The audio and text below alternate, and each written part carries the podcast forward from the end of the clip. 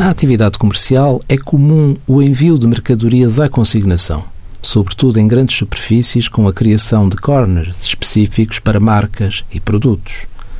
Ganham as marcas, que têm menor investimento em instalações próprias e têm maior visibilidade para os seus produtos, e ganham as grandes superfícies com as comissões que cobram por produto vendido e com a atração de mais potenciais clientes.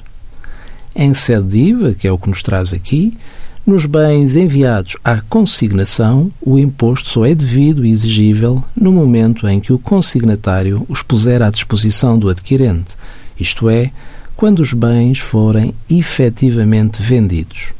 Apenas há que salvaguardar que, caso não sejam vendidas, se as mercadorias não forem devolvidas dentro do prazo de um ano, o IVA torna-se exigível.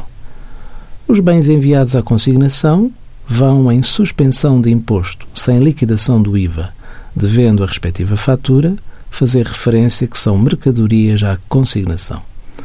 Quando as mercadorias são efetivamente vendidas pelo consignatário, o dono das mercadorias, o consignante, está obrigado à emissão da fatura definitiva ao consignatário. Envie as suas dúvidas para conselhofiscal.tsf.occ.pt.